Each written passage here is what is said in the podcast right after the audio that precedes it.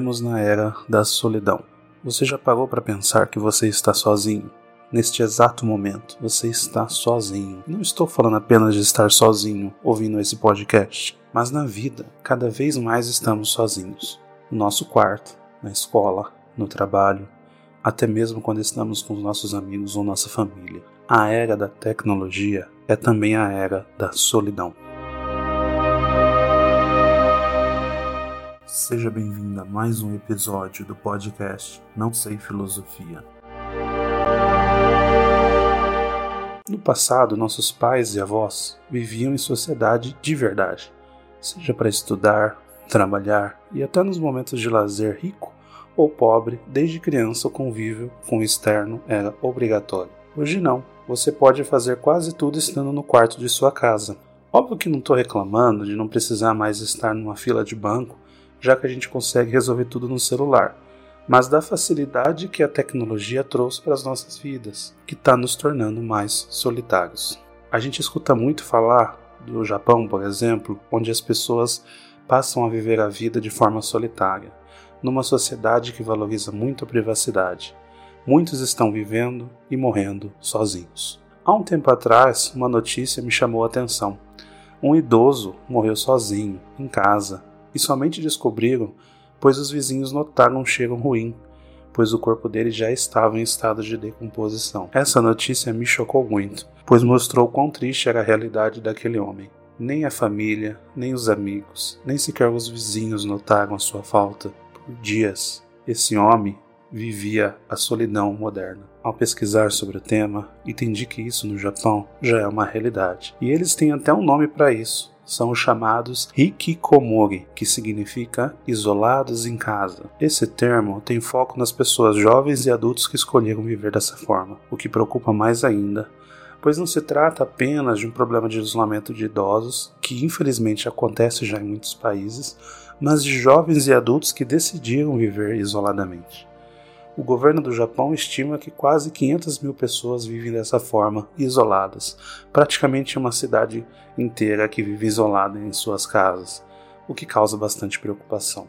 Mas por que essas pessoas escolheram viver dessa forma? Bom, talvez não tenha uma resposta certa, mas a lei do mínimo esforço sempre moveu a humanidade. Assim, se alguém se relaciona pouco e tem ansiedade toda vez que precisa falar ou fazer algo que envolva várias pessoas, a tecnologia se torna um meio menos estressante de viver. O fator cultural, obviamente, é importante, pois no caso do Japão existe uma tendência a um maior distanciamento natural das pessoas, se compararmos com países latinos, por exemplo.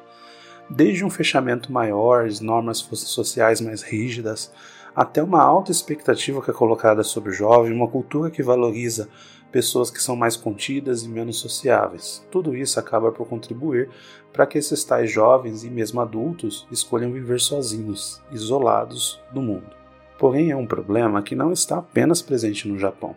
Pesquisas mostram que outros países asiáticos e também alguns ocidentais já apresentam esse tipo de comportamento, que inicialmente era classificado como cultural mas já começa a ser tratado como uma situação de atenção psicológica, principalmente em razão de afetar a saúde mental dessas pessoas. À medida que você evita o contato social do dia a dia, passa a viver o mundo online. A sua percepção de realidade acaba mudando da mesma forma. As recompensas e frustrações online são bem diferentes do mundo real. Quem de nós já não se pegou assistindo uma sequência de vídeos seja no TikTok, no YouTube, no Shorts ou no Instagram, no Reels, por vários minutos ou até horas. Afinal, a recompensa imediata que aquilo traz é prazerosa, através dos algoritmos que só vão nos recomendar vídeos que a gente gosta. Tanto quanto talvez uma conversa com um amigo ou um beijo na pessoa que você gosta. A parte boa da vida. Aliás, dificilmente o algoritmo vai te decepcionar, o que já não é tão garantido quando a gente fala das relações humanas. Mas isso acaba formatando o cérebro e criando uma espécie de vício nesse tipo de recompensa que não tem relação com a vida real. Afinal, para conseguir um beijo, antes é necessário uma conversa, a conquista. Se você vai sair com seus amigos, você é, precisa ter empatia, entender como que é a vida do, do outro, lidar com as situações dos próximos, ouvir, ajudar e também se comunicar. Tudo isso gera uma ansiedade que o algoritmo, quando você está vendo um vídeo, não tem. Ele só tem a parte da, boa da recompensa. Com isso, as pessoas estão tendo mais dificuldades em lidar com situações da vida real, como algo que dá errado e as pequenas ou grandes frustrações de ser um adulto no mundo moderno. Tenho certeza que você que está me ouvindo já passou por isso. Tentar fazer algo, aquilo dar errado e você desistir e não tentar de novo. Ou ainda pior, nem fazer, ficar postergando até que aquilo se atrase ou perca o sentido, o que a gente conhece como procrastinação. Eu não sei dizer ao certo, mas acredito muito que isso tem relação com a nossa nova forma de viver a vida, onde escolhemos fazer o mais fácil, afinal tudo está mais facilitado. Talvez eu esteja indo longe, mas quando lembro da minha mãe ou minha avó falando sobre como elas faziam as coisas lá na roça, na Bahia, quando elas, quando elas eram mais jovens, andavam quilômetros todos os dias para trazer água e para ir para a cidade tinha que ir andando porque a cavalo era muito difícil, porque só quem tinha muito dinheiro queria ter um cavalo. Só de ouvir essas histórias eu já tenho preguiça, mas ao mesmo tempo elas faziam isso e elas viviam sem um conforto. Hoje em dia, para ir numa padaria ou no shopping, a gente vai de carro, de Uber ou qualquer outro meio que não exija mais que alguns minutos de caminhada. Ao mesmo tempo, nós postergamos tarefas simples, que exigiriam 100 vezes menos esforço do que carregar balde de água nas costas por quilômetros, e mesmo assim a gente está mais depressivo. Não estou dizendo que a depressão existe por falta de exercícios, apesar de que isso ajuda a evitá-la com base em alguns estudos científicos. Porém, estou dizendo que de alguma forma estamos mais isolados e mais acomodados se a gente comparar com gerações passadas e o que parecia a solução pode também estar se tornando uma facilidade para coisas não desejáveis, permitindo que as pessoas fiquem mais solitárias. A depressão sempre existiu. Talvez só não tivéssemos o diagnóstico correto, ou os antigos achavam que era frescura e compensavam a tristeza com outros vícios, que não os tecnológicos. No Brasil, com certeza a realidade é bem diferente da do Japão. À medida que a maioria da população é pobre e a gente vive num país desigual. Então muitos têm que se preocupar com o que vai comer no almoço. Então a discussão sobre solidão, depressão e saúde mental realmente não faz parte do cardápio da maioria da população. Porém, já vemos aumentar os casos de jovens e adultos com depressão, crises de pânico e casos mais graves de até não querer mais viver. A pandemia que nos obrigou a ficar em casa nos fez sofrer a perda de pessoas próximas e mudar totalmente a rotina talvez o ápice das reclamações relacionadas à ansiedade, saúde mental, ah, nos últimos anos, de acordo com a, as pesquisas científicas. A internet, por sua vez, pode amplificar muito esse problema, ao mesmo tempo que também pode ajudar. À medida que a gente tem mais acesso, a gente pode potencializar certos vícios, como o da compensação imediata que eu já comentei, além de também se isolar mais do mundo. Às vezes a gente escolhe assistir uma série da Netflix do que ficar um tempo com a nossa família ou sair com os amigos. Veja, não, não vejo nada de errado em fazer isso de vez em quando. Eu falo só dos casos das pessoas que escolhem apenas fazer isso, se isolando da realidade. Isso talvez seja um passo para uma situação similar à que já acontece no Japão. Eu sinceramente acho que acontece já no Brasil, nós já devemos ter essa situação aqui. Talvez a gente só não esteja prestando atenção devido aos outros problemas que são mais urgentes ou que aparecem mais. Falando de internet, ela também pode ser uma grande aliada.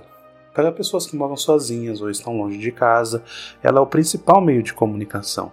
Ela também pode ajudar você a encontrar pessoas que têm interesses em comum. Existem até pesquisas que dizem que para idosos que estão em situação de solidão, às vezes no asilo, enfim, numa, numa situação que ele não tem pessoas próximas, a internet acaba beneficiando né, resgatando alguns hábitos que ele tinha de conversas com pessoas que têm o mesmo interesse, se divertindo com jogos, com filmes, enfim, acaba ajudando a pessoa a sair daquele marasmo. Hoje em dia é possível você também fazer consultas médicas, terapia online, enfim, a internet pode ser um grande aliado nessa situação. Mas existe uma forma de evitar essa solidão? Antes de tudo, precisamos entender o quanto isso lhe afeta. Se você se sente triste, sozinho, ou com dificuldades de interação, é importante buscar uma ajuda especializada. A terapia pode ser uma boa saída. Procurar um profissional médico sério que atue nessa área vai ajudar você a entender o que, que você está passando nesse momento, bater um papo sobre isso e conseguir alguma orientação. No passado havia um preconceito em relação a realizar terapias, pois seria algo de louco, algo que não faz o menor sentido, e hoje em dia, ainda bem, está se tornando bastante comum e recomendado. Além disso, para situações de cotidiano, Algumas atividades também podem contribuir, como para fazer exercícios, que eu já comentei, uma alimentação mais saudável, né? São duas recomendações aí que servem para quase tudo na vida, né? E também você insistir e manter os relacionamentos com as pessoas, né? Seja na escola, no trabalho, com amigos, com a família. Ainda que isso possa ser chato, ou que você sinta situações de ansiedade é, e situações mais difíceis, como uma crise do pânico, é possível você trabalhar isso, né, como eu comentei na terapia, e insistir para que essas relações aconteçam.